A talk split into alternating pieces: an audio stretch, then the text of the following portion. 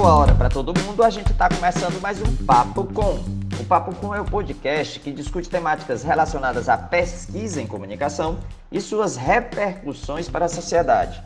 Produzido pelo Praxijó, grupo de pesquisa vinculado ao Programa de Pós-Graduação em Comunicação da Universidade Federal do Ceará, em colaboração com outros programas de pós-graduação da área. O episódio de hoje continua a série em parceria com a Sociedade Brasileira de Estudos Interdisciplinares da Comunicação, a Intercom. A Cátedra em Comunicação e Informação Intercom José Marques de Mello está produzindo sua quarta temporada de lives. São 21 sessões organizadas pela Intercom e seus grupos de pesquisa. Em parceria com a Intercom, o grupo de pesquisa PraxJ está transformando essas lives em episódios do Papo Com. O segundo episódio da série discute comunicação e trabalho no contexto da plataformização e da desinformação. O debate conta com a participação de Roseli Fígaro, da ECA USP, Rafael Groman, da Unicinos, e Thales Lelo, da ECA USP. A mediação é da Cláudia Nonato, também da ECA USP. A prosa começa com a participação da professora Roseli Fígaro. Pois vamos à nossa roda de conversa. É um prazer grande estar aqui com vocês, é uma oportunidade é, maravilhosa de inauguração das atividades do, do GP Comunicação e Trabalho na Intercom. Espero que as pessoas fiquem atentas logo, logo para chamadas de trabalho, para que enviem-nos então os seus artigos. E eu quero falar bem rapidamente, Cláudia, desse binômio comunicação e trabalho, porque nós temos dois convidados do nosso Centro de Pesquisa em Comunicação e Trabalho e também do, do Laboratório DigiLabor, né? É, que são certamente a, estão sendo muito esperados pela audiência, né? Que é o professor Rafael Groma e o professor Thales Lelo, que são aqui a, os nossos convidados, né? De honra para esse início. Então, o que eu vou dizer rapidamente para introduzir, inclusive, um pouco a discussão do contexto em que nós vamos tratar da plataformização e da desinformação, é que esse binômio comunicação e trabalho, e fazemos questão de chamá-lo assim, binômio, porque é, imaginem um hífen aí, né? Comunicação, hífen, trabalho porque nós defendemos e nos nossos estudos chegamos à conclusão de que é, comunicação e trabalho são dois conceitos fundantes mesmo é, do ser social, não é? Eles constituem os, o sujeito social, eles estruturam as, os laços é, de nossa sociedade, eles estruturam é, e dão forma às instituições e todas as maneiras de nós organizarmos a nossa sociedade humana. Então, é, isso quer dizer o que para o campo da comunicação, para os estudos da comunicação? Isso é um desafio porque amplia em muito o campo da comunicação, tratando a comunicação exatamente como ciência da comunicação e não como uma propedêutica de formação profissional apenas, não é? Em que nós então somos chamados a formarmos é, profissionais para para aplicações, vamos dizer assim. É, essa essa abordagem do binômio comunicação e trabalho, uh, entendendo o campo da comunicação e a área das ciências da comunicação como parte estruturante da, do ser social, portanto, nos permite trazer para o campo da comunicação uma série de temas e problemas da nossa vida, da sociedade, e que as teorias da comunicação, a comunicação está chamada a dar soluções ou dar respostas do ponto de vista das pesquisas, né? Que tipo de perguntas faremos? Né? Será que nós vamos estu como vamos organizar os nossos estudos? Que tipo de problemática uh, abarca esse binômio comunicação e trabalho? Então, é aí que nós adentramos nos contextos que hoje vivemos, não é? é por meio de comunicação e trabalho, para pensar essas mudanças nos meios de produção é, que vivemos uh, desde o final do século XX, não é? Praticamente é, com uh, o avanço da digitalização, é, das, das empresas é, digitais, de plataforma, os aplicativos e tudo mais, essas que reorganizam as formas de trabalho e as formas de sociabilidade também. Então, a comunicação está sendo pensada aí é, como campo para se estudar essas mudanças. Né? A comunicação e os meios de comunicação como meios de produção. Essa questão é que é, traz para nós uma nova uma nova, um novo desafio uh, para estudarmos uh, no, no, na nossa área, é? onde pesquisas, uh, então, se abrem né? novas perguntas nas áreas de pesquisa, como estamos aqui vendo ao trazermos esses dois convidados. É? De que aspecto, de que abordagem teremos, então, para tratar tanto a plataformização quanto a desinformação. Não é? É, é isso que nós queremos uh, trazer nessa discussão de hoje. Então, eu vou ficando por aqui, é, convidando as pessoas também a lerem e uh, a visitarem o site do Centro de Pesquisa em Comunicação e Trabalho, também as nossas redes sociais, né? nosso Instagram, o nosso Facebook, que e lá vocês encontrarão então as nossas atividades e as nossas publicações. Eu agradeço. Obrigada, Roseli. Bom, eu vou é, passar já para em ordem alfabética para o Rafael, depois para o Thales, já pedindo para vocês, se tiverem perguntas, para escreverem no chat ou mandarem pelo Facebook, que no final a gente tenta responder, tá bom?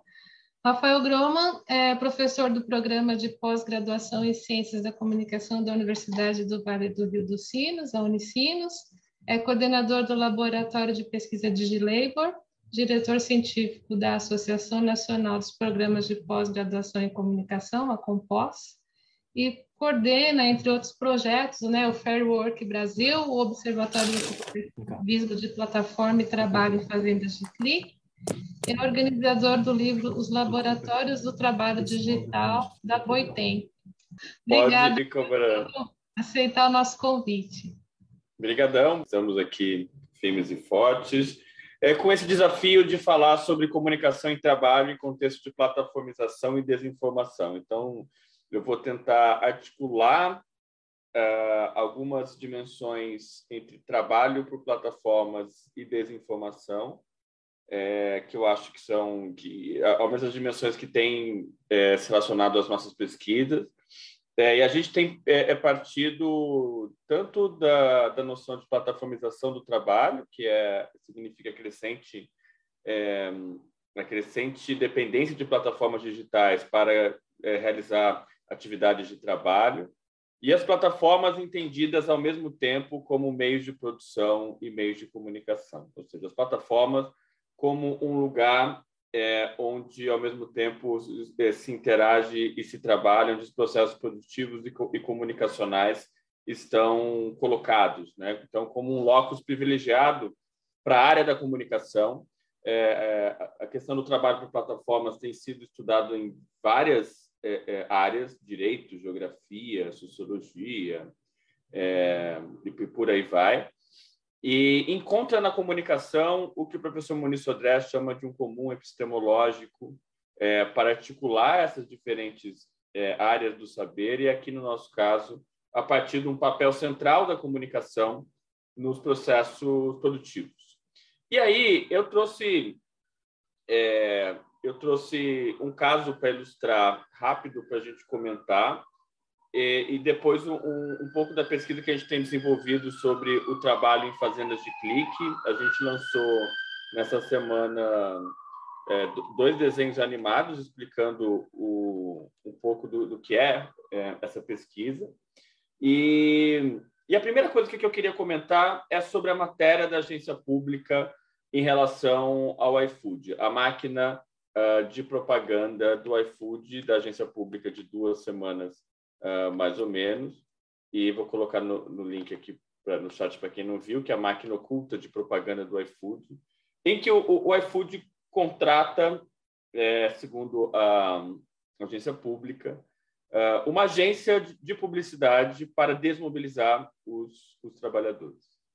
É, só que a gente já tem o, o papel central da comunicação da empresa é, plataforma e da um, e da própria agência de comunicação em criar perfis fakes para desmobilizar os entregadores é, é muito interessante para nós que somos da área da comunicação ver a questão da linguagem utilizada por esses perfis fake é, que, que o iFood contratou, porque é algo assim, o trânsito tá giga, vamos não sei o que lá. Falei, gente, quem é que fala que o trânsito tá giga? É, é uma coisa bem paulistana, Faria Limer, assim, tentando simular uma linguagem de entregador.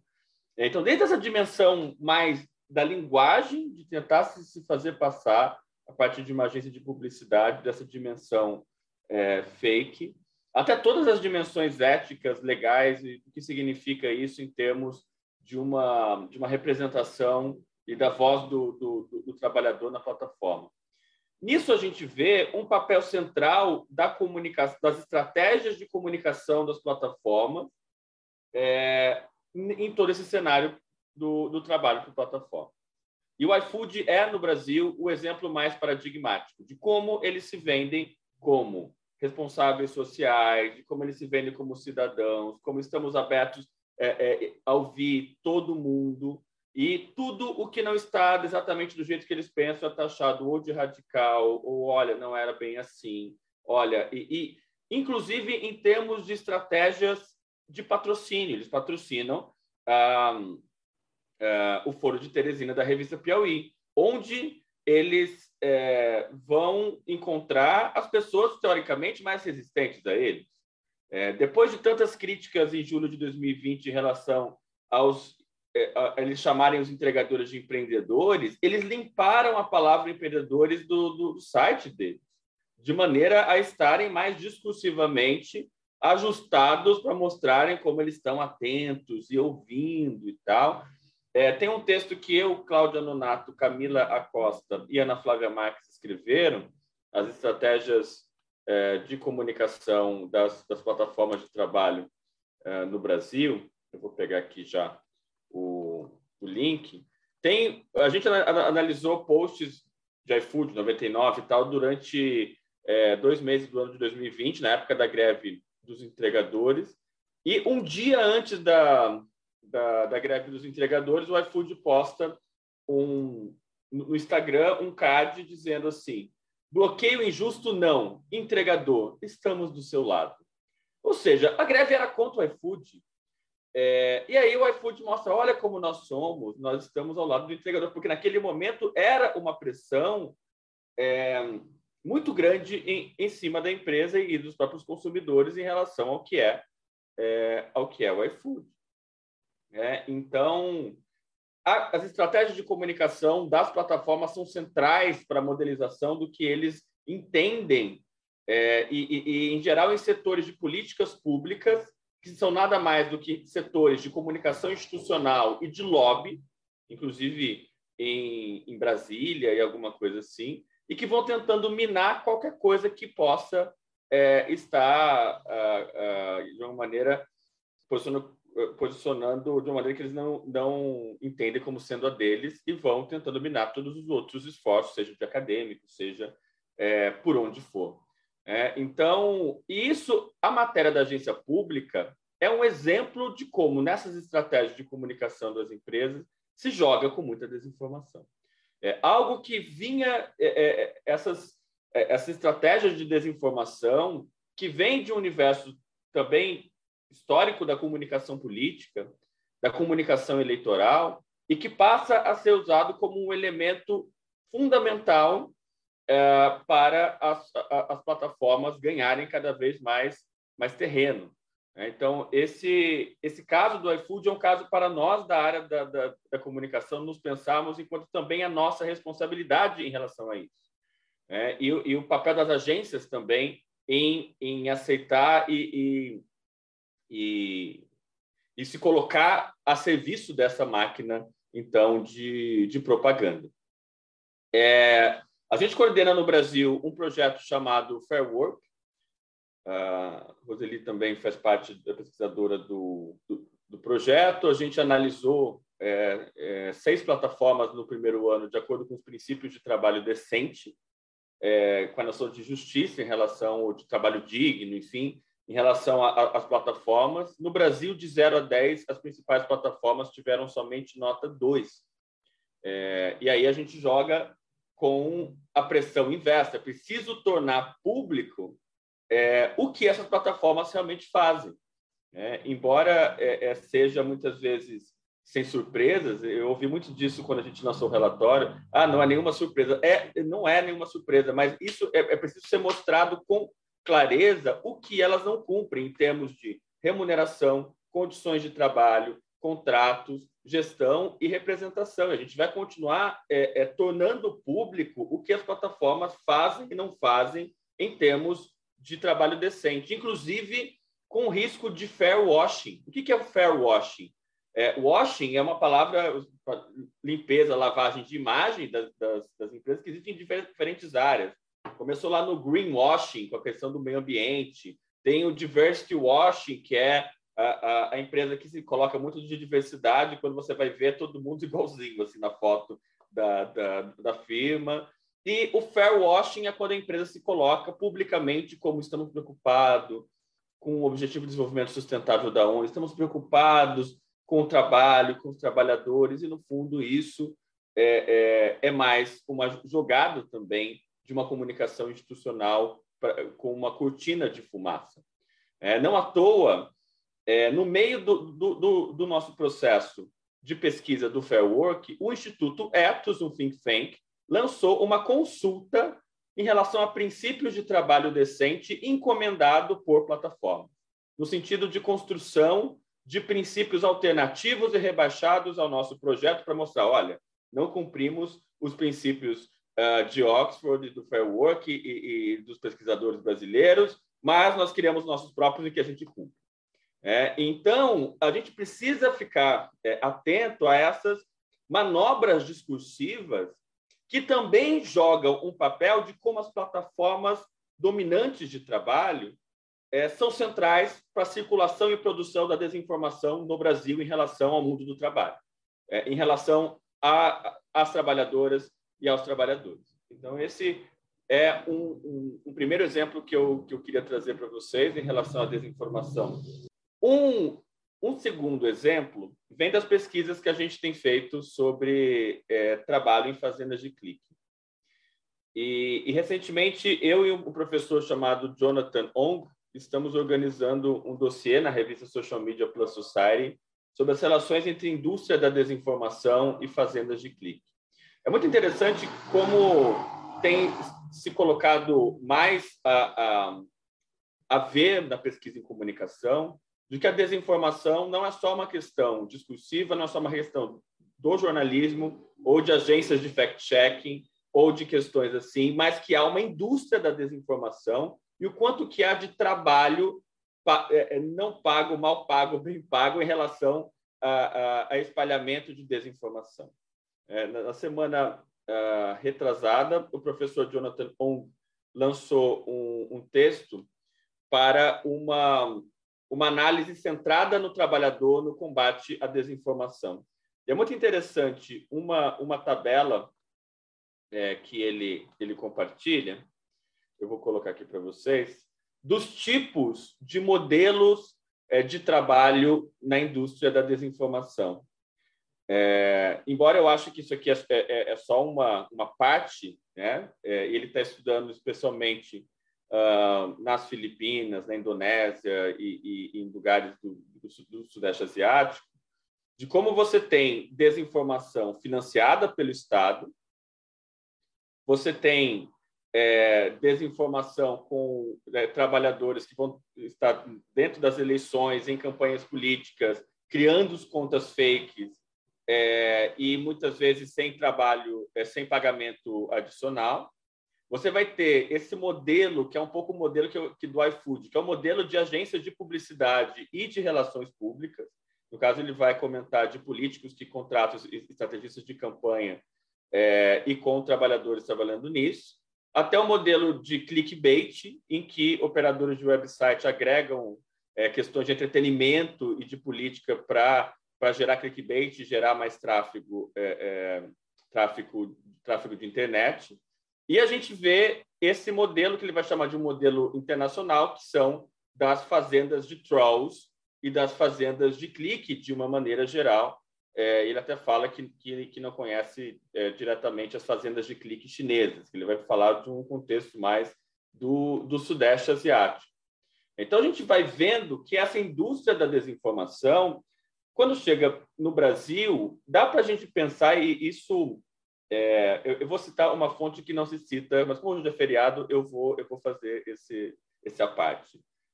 Uma, um colunista de fofoca chamado Léo Dias, ano passado, é, falou da milícia das fofocas e o quanto que estavam sendo espalhados é, é, é, é, produção de desinformação em relação às celebridades para produzir buzz, que é um pouco do que se tem se falado sobre Big Brother 22.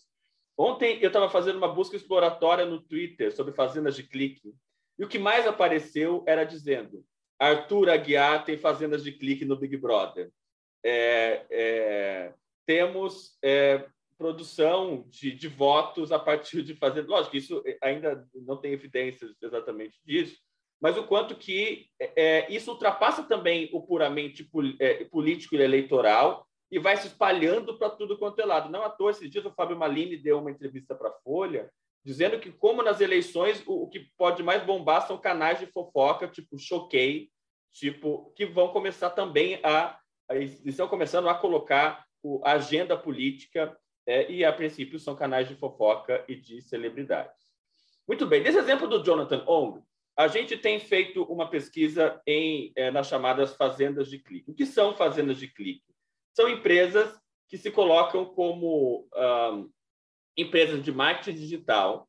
É, os nomes são tem os nomes que são muito diretos, ganhar no Insta, por exemplo, em que são plataformas baseadas em site que vendem seguidores e prometem vender seguidores reais.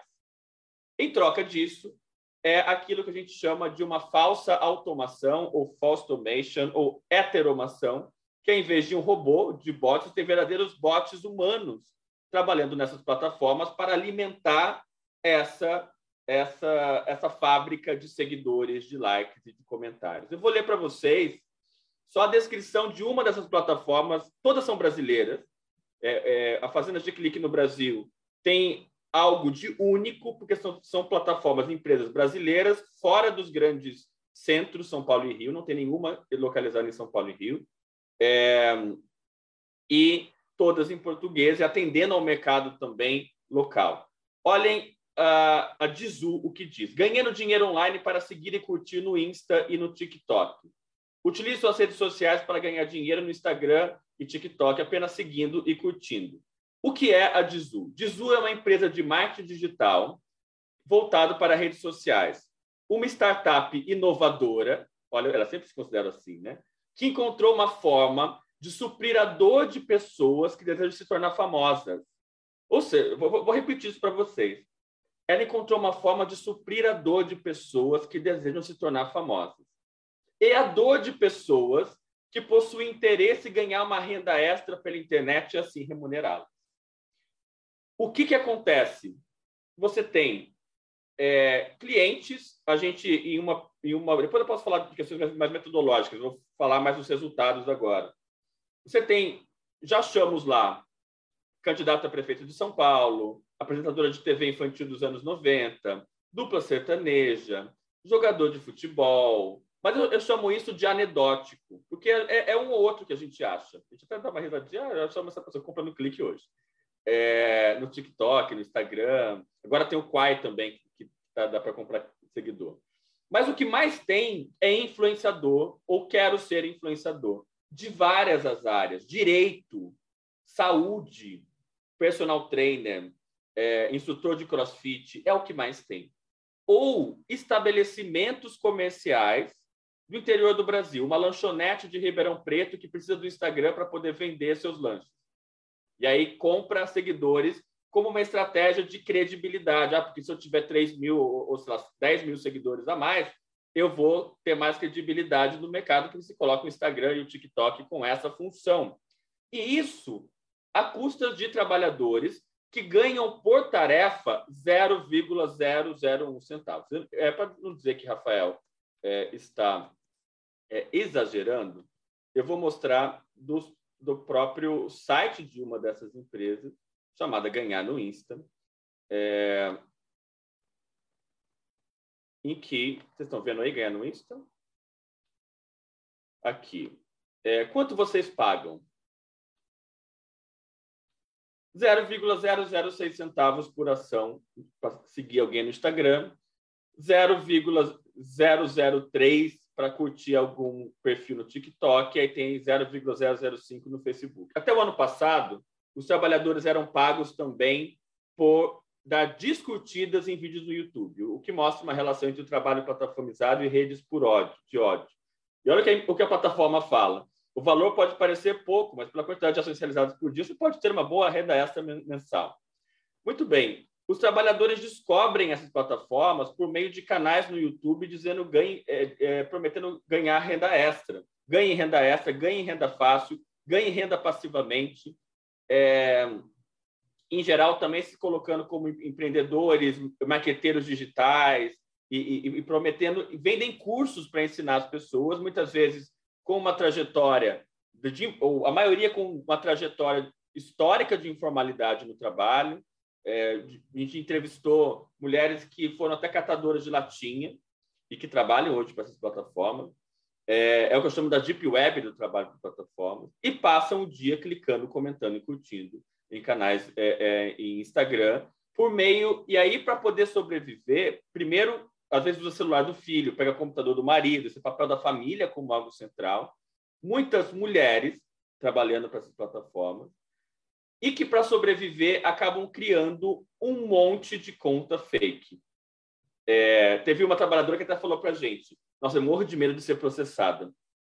Eu já, eu já criei uma conta fake do meu pai, mas eu pedi para ele. Ou eu, conto, ou eu crio conta fake da minha família e vou pedir: Olha, Roseli, eu vou criar uma conta fake sua com a sua foto ou eu vou criar uma, uma conta do Harry Styles, um perfil do Harry Styles, porque as celebridades não vão me processar. Eu, falei, eu tenho muito medo. É, e aí os trabalhadores se veem nesse dilema ético de clicar ou não. Ao mesmo tempo ele fala, ah, mas eu não quero clicar com a minha própria... Se eu clicar só com, com, a, com a minha conta, as pessoas vão ver que eu estou seguindo coisas na, nada a ver. Então eu não quero envolver a minha conta pessoal nisso. Então, para poder ganhar o mínimo, criam um monte de conta fake, gente com 200 contas fake. E aí, os grupos de WhatsApp são uma porta do inferno para essa deep web do trabalho por plataformas. Em grupos tipo Crescendo nas Plataformas, Ganhe Renda Extra, é, e, e, por aí vai. Assim. Isso no WhatsApp, também no Telegram, mas muita coisa no WhatsApp. Em que as pessoas, em que há um mercado paralelo de contas fake, desde 30 centavos até 5 reais, 5 reais as que têm mais curtidas, que, para os trabalhadores usarem essas contas para seguir é, os clientes, para comentar nas contas dos clientes.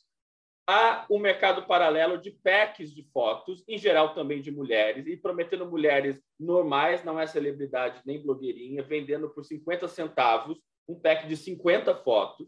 Então, uma série de ações é, golpistas, ilegais, essas fronteiras da informalidade, da ilegalidade da pirataria, é, em relação a essa circulação de, de contas fake, de contas fake, de fotos fake e de seguidores fake. Então, no fundo, é, a gente tem é, nas fazendas de clique, para além de trabalhadores mal pagos, é, radicalizando e renovando a histórica informalidade do trabalho no Brasil como uma grande viração 4.0, a gente tem esses trabalhadores alimentando dimensões fake ou dimensões de desinformação é, ainda é, que não diferentes dimensões fake de desinformação em relação a influenciadores, com impacto, por exemplo, para a economia de influenciadores. Fala muito de influenciadores e tal, não se fala desses trabalhadores que alimentam toda essa economia e com base em seguidores e comentários fake, que é uma dimensão de, dessa desinformação, com contas fake por parte dos trabalhadores e com fotos é, é, fake por parte dos, uh, dos trabalhadores. É, tem alguma. Deixa eu só ver aqui. Aqui. É, a gente está tá construindo um artigo para esse dossiê com um pouco dessas é, dizendo o quanto que isso amplia também a própria noção do que significa indústria da, da desinformação, não somente ligada ao universo estritamente político é, eleitoral, e o quanto é que é necessário considerar é, o lado dos trabalhadores que alimentam essas diferentes dimensões de, de desinformação, é, que, que são os cliques fakes, as contas fakes, as, as packs de foto fake e os mercados que são fakes é, em que as pessoas vendem de tudo e a porta de entrada para coisas como é, venda e, e compra de dinheiro falso, venda e compra de Bitcoin, e vira um grande mercado paralelo de venda de Netflix pirata e o, o, tudo que vocês imaginarem e mais um pouco nesses grupos de WhatsApp é, de renda extra. Então, a gente tem um papel central da área de comunicação, Notem, é estratégia de marketing digital, agências de comunicação e publicidade, influenciadores, com papel central na produção e circulação de desinformação às custas de trabalhadores com histórico de informalidade no Brasil. Obrigado. Obrigada a você, Rafael, bem em cima do tempo aí. Bom, é, eu vou passar a palavra para o nosso segundo convidado, que é, apresentando Thales Vilela Lelo, é pesquisador de pós-doutorado no Departamento de Comunicações e Artes da Universidade de São Paulo, com bolsa da Fundação de Amparo à Pesquisa do Estado de São Paulo, FAPESP. É doutor em Ciências Sociais pela Universidade Estadual de Campinas e membro do Centro de Pesquisa em Comunicação e Trabalho. É autor do livro Jornalismo em Transformação, Relatos de uma Profissão em Crise, da Mercado de Letras. Obrigada, Thales, por aceitar nosso convite e você fica à vontade. Eu que agradeço pelo convite, Cláudia, Roseli. É sempre uma satisfação estar aqui com vocês, mesmo hoje, numa quinta-feira de feriado, não tem forma melhor do que encerrar a quinta-feira do que conversando com vocês, né? Amigos e colegas de tantos anos assim. E ainda melhor ainda falar logo depois dessa fala interessantíssima de Rafael, que traz muitos elementos para a nossa discussão sobre desinformação, né? Sobre eu venho estudando esse fenômeno também, ao menos desde 2019, e o que eu vou fazer, o que eu vou fazer nessa minha breve fala aqui é acompanhar um pouco o raciocínio dele, fazendo um pouco o trabalho de cavaleiro do apocalipse dos estudos de combate à desinformação. É, eu me coloco um pouco nesse lugar porque eu, muitas vezes eu acabo jogando um pouco de balde de água fria nessas é, promessas que se fazem de que a desinformação pode ser combatida muito facilmente por meio de iniciativas de checagem de fatos ou programas de educação midiática. Né? Então, vou contextualizar minha fala e dar um andamento uh, nela, apresentando alguns elementos de uma pesquisa que eu estou iniciando agora, que Assim que eu encerrar o pós-doutorado, eu pretendo iniciar essa investigação e eu estou coletando alguns dados para poder fazer esse mapeamento, porque ela surgiu de pistas que apareceram ao longo da minha pesquisa de pós-doutoramento. Então, só para poder fazer essa breve contextualização e a gente entrar na discussão de hoje, o meu argumento aqui é que eu vou olhar para esse fenômeno da plataformização e para a desinformação, que são os dois elos aqui que conectam nossa discussão de comunicação e trabalho hoje, a partir de um, do seguinte argumento, né, que se foca especificamente nas iniciativas de combate à desinformação. Frequentemente, né, quando a gente vê é, discussões né, que falam sobre muito do que o professor Rafael trouxe aqui, né, sobre essa indústria de desinformação, sobre essas contas fake, né, normalmente uma panaceia que é apresentada a elas são as iniciativas de combate à desinformação. Então você tem lá esse exército de bots, você tem lá essas pessoas sendo muito mal pagas, trabalhando em serviços precários para alimentar esses influenciadores, perfis de influenciadores, ou para disseminar desinformações de caráter político, mas aí, bom, a gente vai ter lá as iniciativas de combate à desinformação que vão nos livrar desse mal terrível que a desinformação oferece. Mas o que acontece é que, ao menos nos últimos anos, quem está financiando essas iniciativas de combate à desinformação e o principal financiador dela, quem, quem diria? São as empresas de plataforma também. Então, o meu argumento aqui que eu vou desenvolver é que o investimento das empresas de plataforma, de plataforma nessas iniciativas de combate à desinformação, a despeito dos eventuais contribuições que podem trazer ao debate público, né, são nada mais, nada menos que uma estratégia de propaganda e de lobby político das plataformas digitais. Então, como que eu comecei a é, arrumar para essa direção? Né? Minha pesquisa ela iniciou em 2019, e no, no, início, no início né, eu queria entender um pouco o que, que justificava essa grande expansão das iniciativas de checagem de fatos no Brasil. Né? É, diferentemente do que aconteceu nos Estados Unidos e na Europa, que começaram a ter iniciativas do gênero na primeira década dos anos 2000, os primeiros projetos pontuais do gênero no, no país, né, eles se iniciam nos anos de 2010 e 2014, no contexto das eleições presidenciais. Então, a gente tem alguns projetos é, mobilizados né, por. É, em, é, são projetos pontuais, né, mobilizados por corporações de mídia, né, Folha de São Paulo, Globo, que visavam analisar os discursos dos candidatos à presidência, e esses projetos eram descontinuados assim que as eleições terminavam. Né. Eles começam muito estimulados por iniciativas que estavam é, gozando de bastante prestígio nos Estados Unidos. Então, a gente teve iniciativas de combate à desinformação premiadas com Pulitzer 2000, no final dos anos 2000. A gente teve uma iniciativa muito bem sucedida na América Latina também, o Chequeado, que começa nos anos de 2010 e consegue lograr bastante sucesso na Argentina e se tornar uma iniciativa dedicada de combate à desinformação, mas no Brasil até 2014 a maioria dos projetos eles são bastante pontuais. Só que de repente em 2015 alguma coisa muda. E, e os primeiros projetos dedicados de checagem de fatos, de combate à desinformação, são inaugurados como arranjos alternativos às corporações de mídia, para usar um conceito aqui muito caro ao Centro de Pesquisa em Comunicação e Trabalho, por jornalistas que vinham da grande imprensa, mas resolveram investir agora tendo financiamentos de outros fundos para é, elaborar projetos do gênero, né? já tendo em vista que a discussão sobre desinformação provavelmente ganharia tração nos anos subsequentes. Em 2016, essa temática de desinforma da, da, desinformação né, ela explode no mundo todo, sobretudo por meio dos resultados das eleições nos Estados Unidos e, no, e pelo referendo do Brexit. Né? À época, muito se alegou que os resultados desses processos desses processos políticos, né, eles haviam sido decisivamente influenciados pela circulação de desinformação. Então se falava, bom, Trump ganhou as eleições dos Estados Unidos porque ele financiou lá uma campanha de desinformação massiva, direcionando publicidade, publicidade a eleitores que eram mais suscetíveis de serem influenciados pelo seu discurso, e isso influenciou naturalmente o resultado das eleições. E o mesmo se dizia do Brexit. Na sequência disso, o que, que foi o primeiro resultado?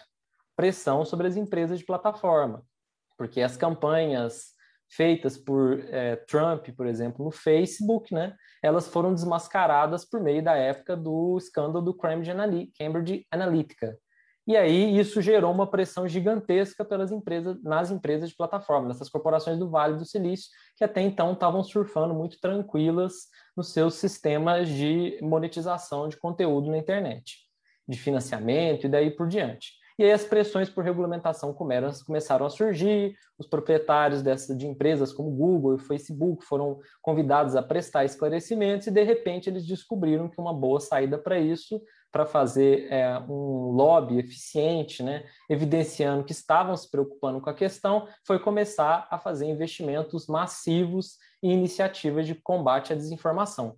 Então, já em 2017, tanto o Google quanto o Facebook, né, na época Facebook, hoje Meta, lançaram seus programas de incentivo ao jornalismo para investir recursos pesados na imprensa. Né? Então, o Google lançou lá o Google News Initiative e o, o Facebook, na época, lançou o Facebook Journalist Project, que depois foi, chamado, foi renomeado para Meta Journalist Project. Né? E aí, é, com esses investimentos massivos né, feitos no jornalismo como um todo, mas especialmente também nas iniciativas de combate à desinformação, essas iniciativas começaram a ganhar fôlego, um fôlego extra no mundo todo, agora que elas começaram a contar com recursos é, oferecidos por essas corporações do Vale do Silício. No Brasil, qual foi o resultado disso?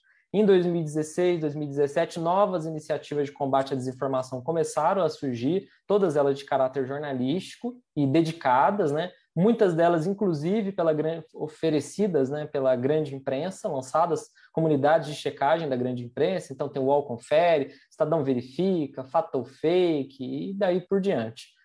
E muitas também inauguradas como arranjos alternativos às corporações de mídia, como são os casos que eu já mencionei do Aos Fatos e da agência Lupa, né?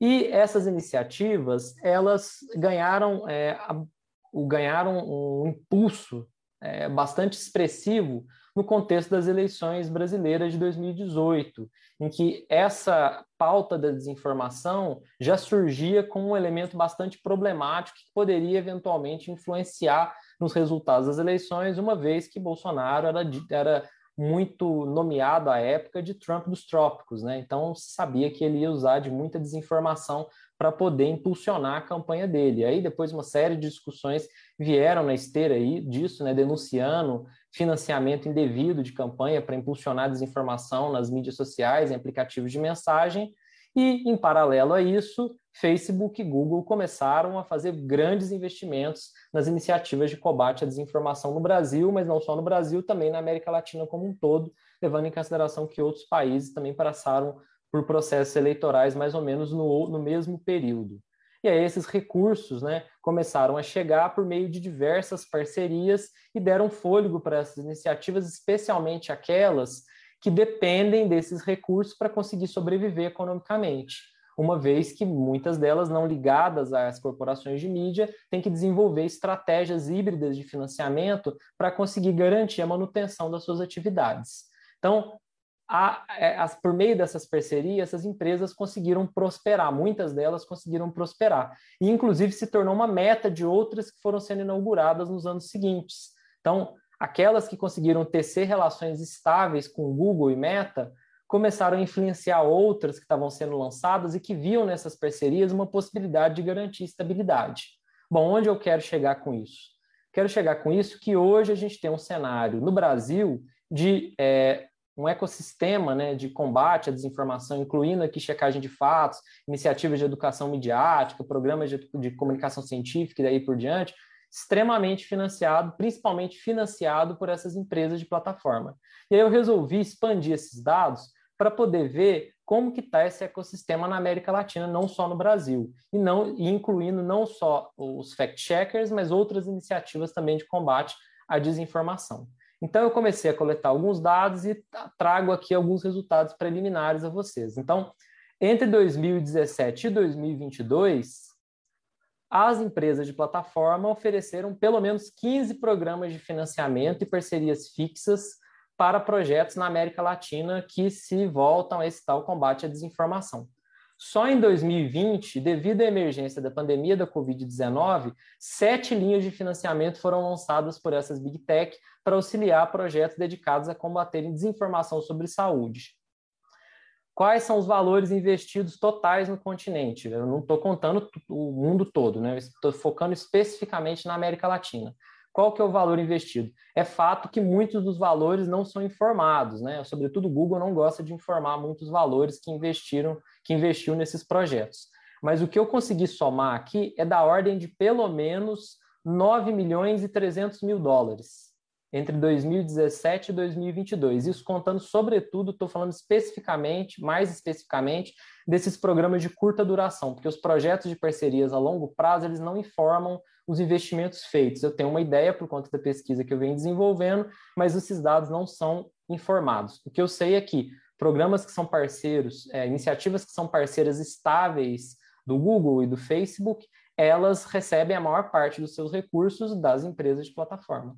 Então, a gente tem aí 9 milhões e 300 mil dólares, né? Pensa bem o quanto dinheiro que é isso para empresas, a maioria delas identificadas como arranjos alternativos às corporações de mídia, ou seja, que dependem desses recursos para sobreviver. O Google e o Meta hoje eles vão financiar projetos, olha o número de países. Argentina, Brasil, Chile, Venezuela, Peru, Bolívia, Paraguai, Equador, Uruguai, Colômbia, México, El Salvador, Nicarágua, Honduras, Panamá, Costa Rica, Cuba e Guatemala, pelo menos nesses países.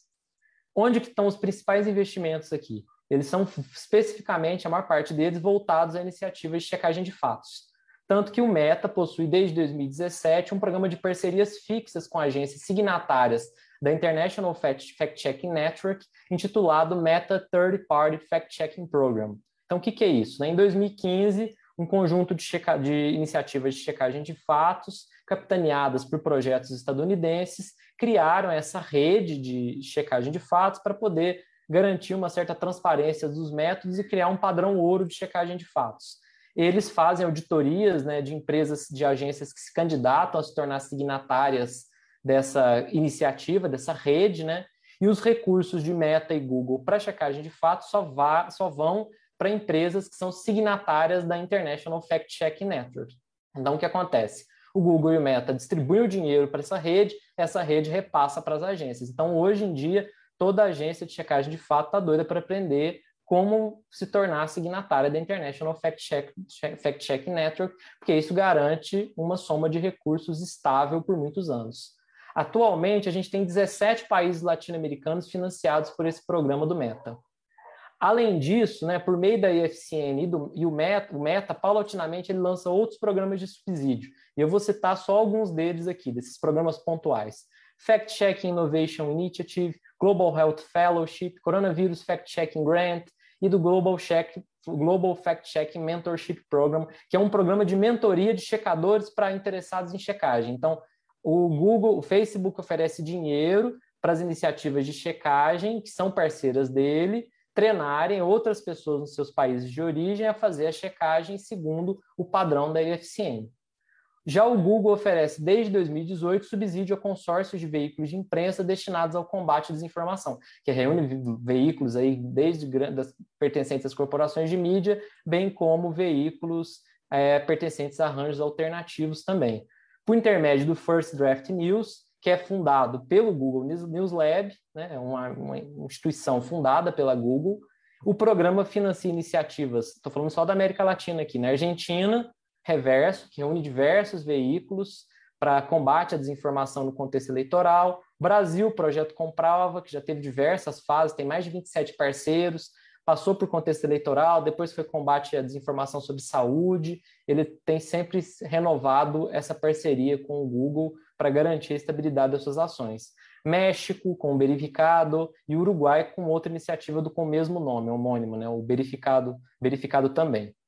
E assim como o Meta, o Google também possui outros programas que subsidiam iniciativas de enfrentamento à desinformação na América Latina desde 2019.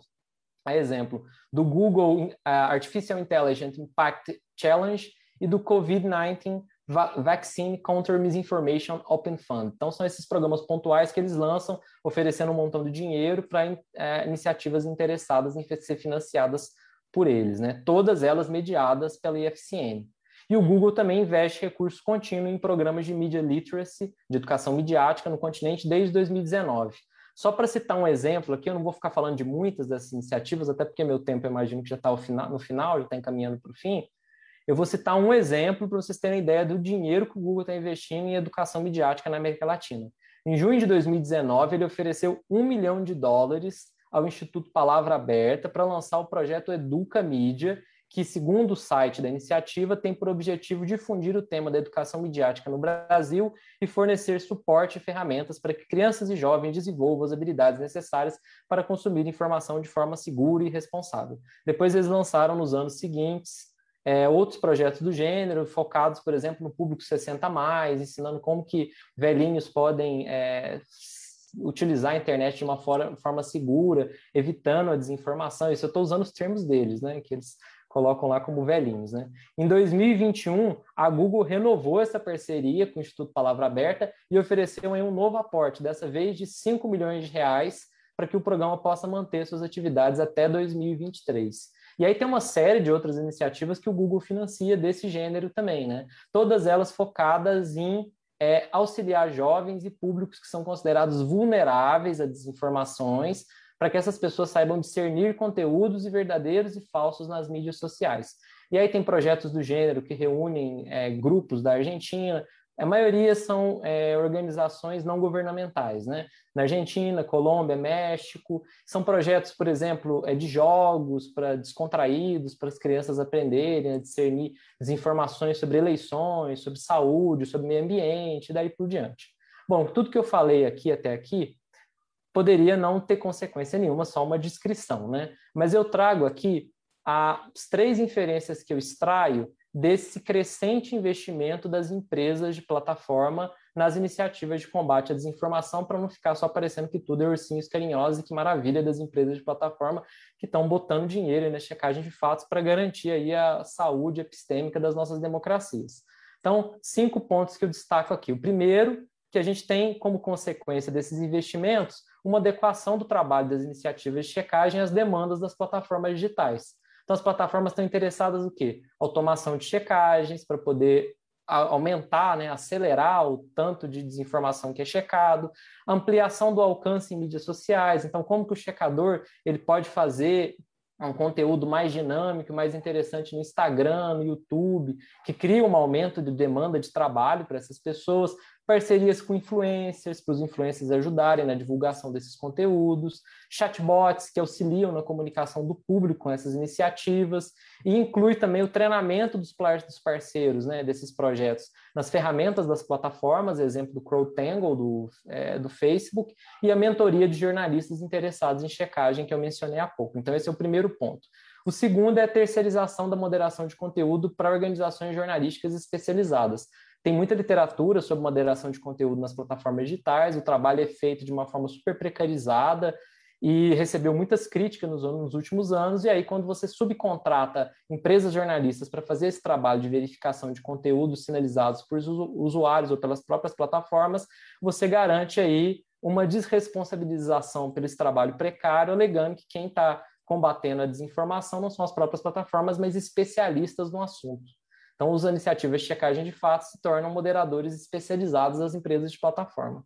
Terceiro ponto, a cooptação editorial desses arranjos alternativos das corporações de, de, mídia, que dependem cada vez mais dos recursos das empresas de plataforma para garantir a manutenção das suas atividades. E qual que é o resultado disso? É um enfoque cada vez maior dessas iniciativas em verificar o conteúdo que interessa às empresas de plataforma, que é o quê? Aquele que circula nas mídias sociais, em detrimento de diversos outros tipos de checagem, como, por exemplo, a checagem do discurso político, que foi, inclusive, o que propiciou é, o surgimento das primeiras iniciativas de fact-checking no mundo. Quarto ponto, já aí já encaminho realmente para o final. Uma estratégia das corporações do Vale do Silício para se desresponsabilizarem pela monetização da produção e circulação da desinformação, essa indústria da desinformação que o professor Rafael muito bem mencionou, por meio da publicidade programática, que é onde essas empresas ganham muito dinheiro, né? E aí elas atribuem o quê? Os usuários a responsabilidade pela atividade de checagem. Então, por meio dessas campanhas de educação midiática, o que essas empresas de plataforma estão dizendo é o seguinte: bom, se vocês estão consumindo muita desinformação, é porque falta aos próprios usuários né, as competências necessárias para discernir o que é verdadeiro ou falso na internet. Isso não tem responsabilidade nenhuma das empresas de plataforma que estão fazendo aí, ó, envidando todos os esforços possíveis para combater a desinformação nas mídias sociais. E aí, por fim, eu encerro e eu concluo aqui um lobby dessas empresas para reduzir o fôlego de iniciativas de regulamentação estatal e pública das plataformas digitais. Né? A exemplo, por exemplo, desses PLs, eh, esses projetos de lei de fake news, que por mais que eles tenham os problemas, né, sempre quando surge alguma iniciativa do gênero, as empresas de plataforma fazem um lobby pesado para poder, poder desestimular né, que eles andem que eles andem e sejam votados, né? alegando que as próprias empresas já seriam, então, já atuariam né, de forma definitiva para esse fim, independentemente de governos locais. Então, esses cinco pontos que eu elenco aqui já nos colocam, pelo menos, né, uma pontinha de dúvida sobre o que, que representa um trabalho de combate à desinformação financiado expressivamente pelas empresas de plataforma. E aí eu concluo fazendo, então, a contraface da primeira parte apresentada pelo Rafael. Então, de um lado, a gente tem as empresas de plataforma financiando a produção de desinformação, e de outro lado, a gente tem elas ali também financiando o combate à desinformação. É isso, muito obrigado. Agradeço pela participação, pela oportunidade. Obrigada a você, Thales. Foram muitas provocações, uma fala complementou a outra, muito interessante tudo que vocês disseram. Eu gostaria que vocês fizessem perguntas, eu já vou fazer a primeira para o Rafael. Que eu achei interessante que o Rafael falou de Deep Web do trabalho de plataforma e o Thales falou de Cavaleiro do Apocalipse, né? Vocês a gente está bem aqui. Mas, é, Rafael, sobre a fazenda de clipes, é, vocês têm algum estudo que mostre qual que é o perfil dessas pessoas que trabalham, né, né, desses trabalhadores? Seria um perfil próximo dos trabalhadores do telemarketing, por exemplo? Eu já vou emendar outra pergunta, você já responde as duas. E se existe alguma sinalização, interesse de regularizar esse trabalho? Duas perguntas interessantes. É, primeiro, dizer que essa pesquisa está em andamento. A gente, olha, eu imagino ficar mais uns três anos, né?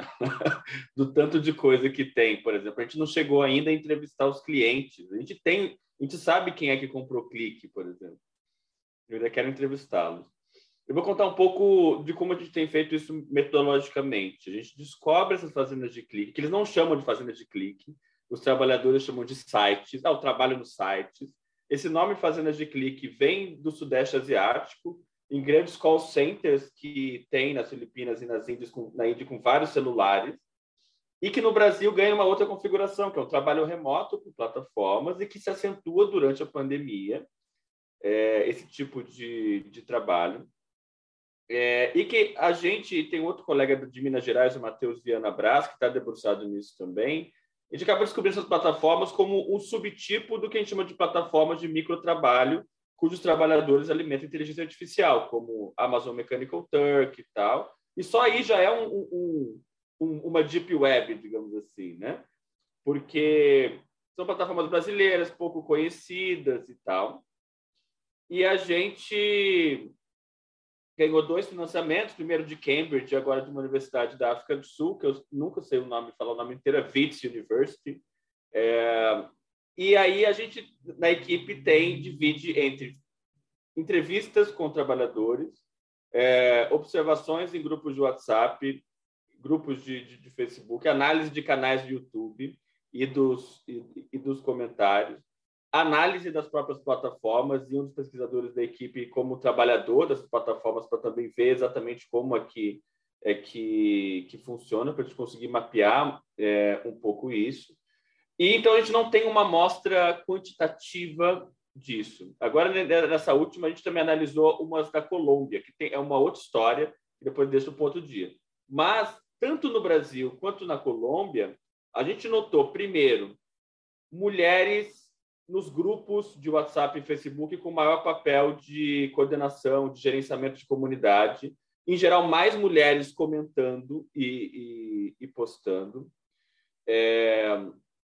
Aliás, muitas desesperadas por dinheiro, dizendo meu marido perdeu o emprego, é, como isso é, é central. Aliás, recentemente, o, o Julian Possada, que é um colombiano que fez doutorado na Universidade de Toronto, é, a pesquisa dele de doutorado é exatamente sobre colombianos e venezuelanos que trabalham em família por plataformas. E como essa é uma questão também das casas latino-americanas de trabalho, ah, traz o filho junto no celular, o marido ajuda com, o notebook, alguma coisa assim. Então, um papel central é, do trabalho remoto por plataformas com trabalho doméstico, com trabalho é, reprodutivo em geral de mulheres. Tem uma série de dimensões de gênero nessas nas fazendas de clique. Você tem um perfil mais generificado de mulheres nessas plataformas. Aí você tem contas fake que em geral são de mulheres que eles dizem que é, é, é, é mais difícil o Instagram bloquear contas de mulheres. Packs de fotos de mulheres. Ou seja, tem uma série de dimensões de gênero. Em relação ao histórico e à trajetória de trabalho dessas pessoas, é, elas são de longe as que do, do trabalho por plataformas o que tem mais histórico de trabalho informal e com trabalho de revenda. Aliás, é muito interessante, não falei disso, mas escrevi um artigo agora sobre isso, como que as fazendas de clique atualizam a palavra revenda. Se eu pensar revenda no Brasil, desde o trabalho é, é, já clássico da Ludmila Bilho sobre as revendedoras da Natura, e de revendas de produtos no Paraguai, como o trabalho da Rosana Pinheiro Machado já de 10 anos, com os mercados piratas de, de perfume falso e não sei o quê. É, essa questão da revenda está muito presente na vida dessas pessoas, de trabalhar com outros tipos de revenda, seja de natura, seja de, de, de outros mercados informais, e, e, e, que às vezes até misturam algo que pode envolver um low-tech, do tipo, ah, é, é, CD pirata ou alguma coisa assim, mas que e, e, que eles levam de alguma maneira toda essa bagagem de informalidade, de trabalho informal quando vão trabalhar remotamente é, por essas plataformas. Então, e aí tem até o, o, um relato que a gente usa bastante é de uma trabalhadora dizendo: para mim está sendo uma oportunidade porque eu já catei latinha e até nisso está difícil durante a pandemia. É, e aí a gente tem que se virar com essas, é, com essas fazendas de clique, que eles chamam lá de, de site. O trabalho nesse site está me, me ajudando muito é, e tal. E já teve a primeira greve dos fazendeiros de clique no ano passado. É, eles já chamaram essas plataformas de parasitas também. E, enfim, tem uma série de, de organizações deles é, nessa questão também. Uma coisa é que cada trabalhador vira, vira um revendedor potencial também. Por quê? Eles, não, eles passam não só a trabalhar para as plataformas, mas também a atuar nesse mercado paralelo de contas fake, porque assim eles aumentam os, os ganhos. Qual foi a, a, a segunda pergunta mesmo? Se tem alguma regularização para esse trabalho, mas fala rápido, tem um monte de tá, pergunta tá, aqui. Tá bom. É, primeiro, só dizer que essa questão da, da, da Deep Web, a gente tem tomando cuidado para não, não tornar, não falar desse trabalho a partir de um paradigma da invisibilidade, né? do tipo, ah, esses trabalhadores são invisíveis, é nosso trabalho visibilizados. Óbvio que eles estão trabalhando nas, nas casas deles e é difícil de ter uma cobertura midiática sobre isso, eles assinam contratos de confidencialidade, é muito difícil de fazê-los é, é, falar, até a, a ideia do próprio desenho animado veio daí, então a gente tem tomar cuidado em relação a isso. É, e em relação a regularização, eu falei sobre isso há duas semanas para um público de juízes do trabalho, e eles não conheciam isso, ficaram horrorizados. E, a, e o comentário de uma juíza foi: eu nem sei por onde começar a, a, pensar em regularização de algo que é totalmente fake desde a sua da sua da sua nascença, quer dizer, de que maneira que você regulariza esse tipo de, de trabalho? O que é regularizar? Eu vou, e, e, vou te responder com outra pergunta de um outro seminário que a gente teve. Uma, uma professora chinesa me pergunta: os trabalhadores não, os trabalhadores não escolhem um trabalho mais ético? Gente, é gestão da sobrevivência, não é uma questão de escolha, né? Então, é, tem essas questões que são complicadas e, e, o que eu tenho feito é levar toda essa problemática também para os nossos amigos juristas dizerem em relação a essa regulação. Obrigada, Rafa. Eu, tem três questões aqui, eu vou ler e aí vocês dois respondem, tá bom? É, é, da Bárbara, né? As apresentações foram excelentes. Como vocês enxergam o papel dos profissionais de relações públicas diante desse cenário, principalmente do que o Rafael relatou na fala inicial dele, que deve ser dos influenciadores, né? Na parte que você falou. É, o Cleiton, achei interessante o tema do Rafael de fazendas de cliques. Embora o tema seja trabalho e comunicação, percebo que permite-se pensar em um estudo de tipificação ou categorização que envolve profissionais contratados para promover a desinformação para o campo político, econômico, social com trabalhadores da informalidade e os trabalhadores profissionais especializados até do setor da economia formal e mista. Tem alguma literatura dos colegas para aprofundamento da temática? Fernanda Mello, estou fazendo o curso Programa de Certificação de Multiplicadores do Instituto Palavra Aberta e do Camídia. Desconfiava desse forte aporte do Google, mas não sabia que eram cifras tão elevadas. Thales, interessante esse mapeamento que você fez. É, Carlene desconhecia esse modelo de trabalho, o Rafael já respondeu aqui, então é isso, com vocês agora, gente. A gente tem 15 minutos, 14. Eu vou passar para o Thales primeiro. Dos RPs? Eu não tenho muito assim mais o que acrescentar dessas questões, mas assim, as relações públicas estão fazendo, da, da Google e do Facebook estão fazendo um ótimo trabalho, né? Porque essa esse discurso né, de combate à desinformação, ele ganhou muita atração nos últimos anos, né? E a gente tem convidados da imprensa aí quase toda semana falando que a gente tem que envidar esforços para o combate à desinformação, os próprios fact-checkers, né, eles influenciam, têm influenciado bastante o debate público nessa direção, e eu não estou dizendo que essas iniciativas não tenham a sua importância, tem a sua importância, mas esse outro lado da discussão, muito pouco é falado sobre ele, né, a gente perde bastante de vista o fato de que é interessante para Google e para o Meta que esse discurso de combate à desinformação continue permeando a, nosso, a nossa esfera pública, né? Porque eles estão é, ganhando com isso, né? De diversas maneiras, como eu discuti aqui, né? E se eles estão ganhando muito com isso, que são, são empresas privadas, controladas por atores corporativos situados nos Estados Unidos com influência mundial, se eles estão concordando com essa pauta, alguma coisa a gente deveria pensar a respeito, né? Deveria nos causar pelo menos algum tipo de incômodo, né? Então, se eu pudesse é, comentar sobre isso, eu acho que o trabalho que eles fizeram foi muito eficiente, porque de um momento em que eles estavam sofrendo muita pressão para poder, é, de alguma forma, mobilizar né, esforços de regulamentação pública do, do, do tipo de circulação que eles produção e circulação de conteúdo que eles oferecem em escala global, a gente passou por um outro momento em que parece que passou uma faixa branca aí, agora o trabalho deles é uma maravilha, porque eles estão investindo os recursos e todo mundo está feliz, os fact-checkers estão felizes, estão ganhando dinheiro, estão estáveis, os programas de educação midiática estão aí, está tudo funcionando às mil maravilhas e temos eleições aí em outubro é, e uma boa parte do que a gente chama de combate à desinformação aí, quem vai patrocinar é o Google e o Meta, né? Que também são aqueles que ganham bastante com desinformação. Então a gente deveria pelo menos pensar a respeito nessas questões e minha fala nem foi para jogar, foi, foi para jogar um pouco de balde de geografia, foi um pouco agridoce, mas é porque eu acho que é importante a gente fazer esse trabalho de crítica social e é um esforço que a gente faz no CPCT, né? É, um, é, é uma das nossas âncoras, né? E é importante que a gente reconheça essas dimensões a, para além de ficar só descrevendo e repercutindo aquilo que todo mundo já está falando por aí, né? Então, eu comentaria um pouco nessa direção. É isso, mas é só mesmo. Obrigada, Thales. Rafael, quer comentar Sim. alguma coisa? Quero. É difícil a gente não querer comentar alguma coisa. É... O papel das relações públicas é central. Está é... Tá no cerne dessa estratégia de comunicação das plataformas.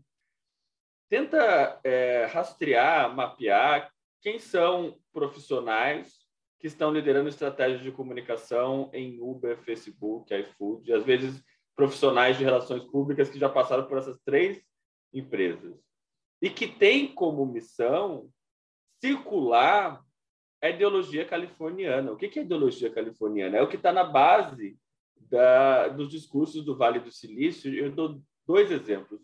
Um de 2010, 2009, o filme A Rede Social, do Mark Zuckerberg que vai mostrar ele como punk revolucionário é, e tal. E agora, recentemente, saiu uma série que vocês podem aproveitar e ver hoje, no fim do feriado, chamado Super Pumped, que é a história da Uber, e mostra aquele moço magrinho, Joseph Gordon-Levitt, como dono da Uber. É, e a Uma Turma vira para ele e fala assim, você que é o bad boy da tecnologia, e de que maneira que os discursos das empresas do Vale do Silício são sempre um misto de algo que parece contracultural com algo que vai no cerne do, do, do neoliberalismo. É, de, olha, nós estamos abertos a ouvir demandas, nós somos democráticos, é, nós somos disruptivos, mas, ao mesmo tempo, é, é livre mercado. E de que maneira que se joga com esse discurso? E o que a gente tem no Brasil, no fundo, inclusive com as plataformas brasileiras, é, é, um simulacro Faria Lima do discurso do Vale do Silício. Aliás, é, é para mim, esse é um, um, um, dos pontos centrais de por, por que é, é, as, mesmo as plataformas brasileiras não conseguem é, criar, ou parecem quase simulacros de Vale do Silício, ao contrário de plataformas na África do Sul, na Índia, que a gente tem visto no, no Fair Work, que tentam produzir alguma coisa que tem a ver mais com, com o local. Então, um papel central das relações públicas na produção e circulação desses discursos. E, em colocar, é, em, em, em, estar em todos os lugares e, e dizendo: olha, nós somos é, inovadores, nós somos cidadãos, nós temos propósito. É, então, tem um, a área de relações, os profissionais de relações públicas têm não só um papel, mas uma responsabilidade central no, no que, isso, no, no que está acontecendo hoje. Bom, eu não sei se o, o Thales quer fazer um, algum comentário sobre a questão da, do Instituto Palavra Aberta. Não, foi só um comentário aqui da Fernanda, né, Thales? E eu quero passar, agradecer a presença de vocês, já fechando aqui, caminhando para o fechamento, e passar a palavra para a professora Roseli. Muito bem. É, então, eu fico muito satisfeita de ter ouvido os resultados né, das pesquisas desses dois grandes pesquisadores, jovens pesquisadores é, brasileiros, que têm uma contribuição fantástica para entendermos o momento atual. É, e ambas as pesquisas mostram para a gente essa íntima relação de comunicação e trabalho. Se comunicação e trabalho nos constitui socialmente, hoje comunicação e trabalho é a mola central desse do capitalismo financeiro plataformizado que vivemos contemporaneamente. É, Rafael mostra do lado, então, da classe trabalhadora, do desespero desse trabalhador em busca de algo para a sobrevivência, o que é o que faz. Seria similar ao que, só que em grandes proporções, né, ao que nós sabemos do trabalho informal, das feiras informais, do comércio de coisas roubadas, de desmonches, que agora ganha uma outra dimensão, não é?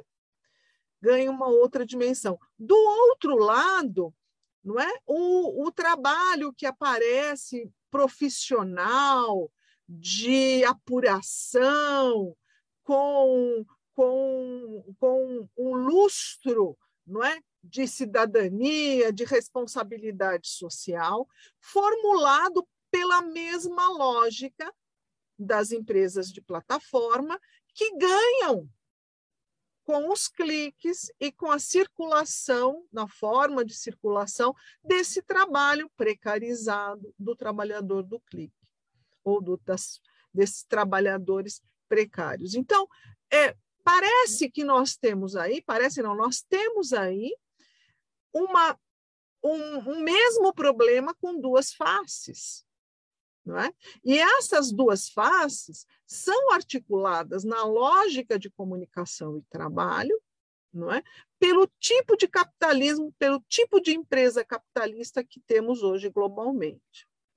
Então, eu queria uh, ressaltar esse aspecto, porque o campo da comunicação, então, para além da sua tradicional uh, pesquisa rela relacionada a aspectos da, uh, intrínsecos aos diferentes perfis comunicacionais tradicionais da área, hoje, eu imagino, eu vejo isso, ele está, o campo está chamado a se debruçar para este momento em que a comunicação é o eixo estruturante dessas lógicas uh, de exploração do trabalho e com profundo, profundo repercussão, com profunda repercussão na lógica política, não é?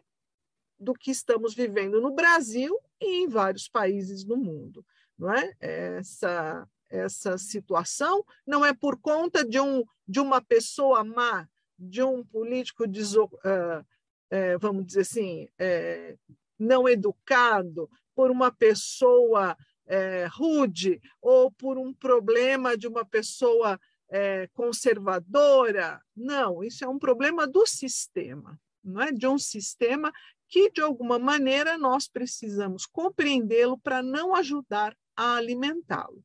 É, e eu acho que essas duas pesquisas é, revelam isso, e os trabalhadores da comunicação estão muito envolvidos com essas lógicas, tanto do ponto de vista é, do lado é, da precarização das formas de trabalho, como nós temos mostrado nos nossos estudos, do jornalista, do, do, relações públicas, do publicitário e de outros trabalhadores que hoje entram para o campo da comunicação, mas também do outro lado, comunicadores que, por conta do lugar que ocupam no cenário das posições, eles abrem mão da sua ética, como nós vimos nessa nessa matéria em que a agência pública faz a revela, né, como as duas agências de, como as duas empresas de publicidade atuaram uh, na defesa do na, na, na divulgação do, do iFood para impedir a organização dos trabalhadores e são profissionais da comunicação, são publicitários que menosprezam, né, satirizam toda a situação. É uma coisa assim muito séria. Então, vejam é, que nós temos problemas éticos, que nós temos é, problemas econômicos, nós temos problemas é, com relação aos direitos da cidadania, não é? O que tanto falamos de, de um trabalho mais decente, mas nós temos, uh, nessa lógica de compreendermos a articulação de comunicação e trabalho, a possibilidade de entendermos como o sistema econômico e político funciona na contemporaneidade, ou seja, como o capitalismo se renova, se aprofunda e continua uh, expoliando ainda mais as, os cidadãos e as cidadãs. Então, era, eu acho que essa mensagem que nós deixamos, que comunicação e trabalho é um ferramental teórico, conceitual e metodológico importantíssimo para entendermos, na verdade, como a comunicação é um eixo estruturante hoje, é, porque ela é meio de produção, ela é forma de produção do sistema capitalista. É, e é isso que nós gostaríamos de deixar claro. Obrigada, viu, Cláudia? Obrigada a você, Roseli. Quero agradecer mais uma vez a Intercom. Né? E o Papo Com tá terminando. Esse episódio continuou a série da quarta temporada das lives Cátedra Intercom 2022, realizada pela Sociedade Brasileira de Estudos Interdisciplinares da Comunicação, a Intercom. O Papo Com é o podcast que discute temáticas relacionadas à pesquisa e comunicação e suas repercussões para a sociedade produzido pelo Praxijó, grupo de pesquisa vinculado ao Programa de Pós-Graduação em Comunicação da Universidade Federal do Ceará, em colaboração com outros programas de pós-graduação da área. Eu sou Edgar Patrício, professor do curso de jornalismo e do Programa de Pós-Graduação em Comunicação da Universidade Federal do Ceará. Bruno Malacó produz comigo Papo Com ele é doutorando em comunicação aqui do PPG com UFC. Ian Magalhães, estudante do curso de jornalismo da UFC, colabora também com a gente. A gente agradece muito sua escuta. Você pode enviar sua crítica ou sugestão para podcastpapocom.gmail.com. Você também pode acompanhar as novidades do Papo Com no arroba podcastpapocom. Até o próximo episódio.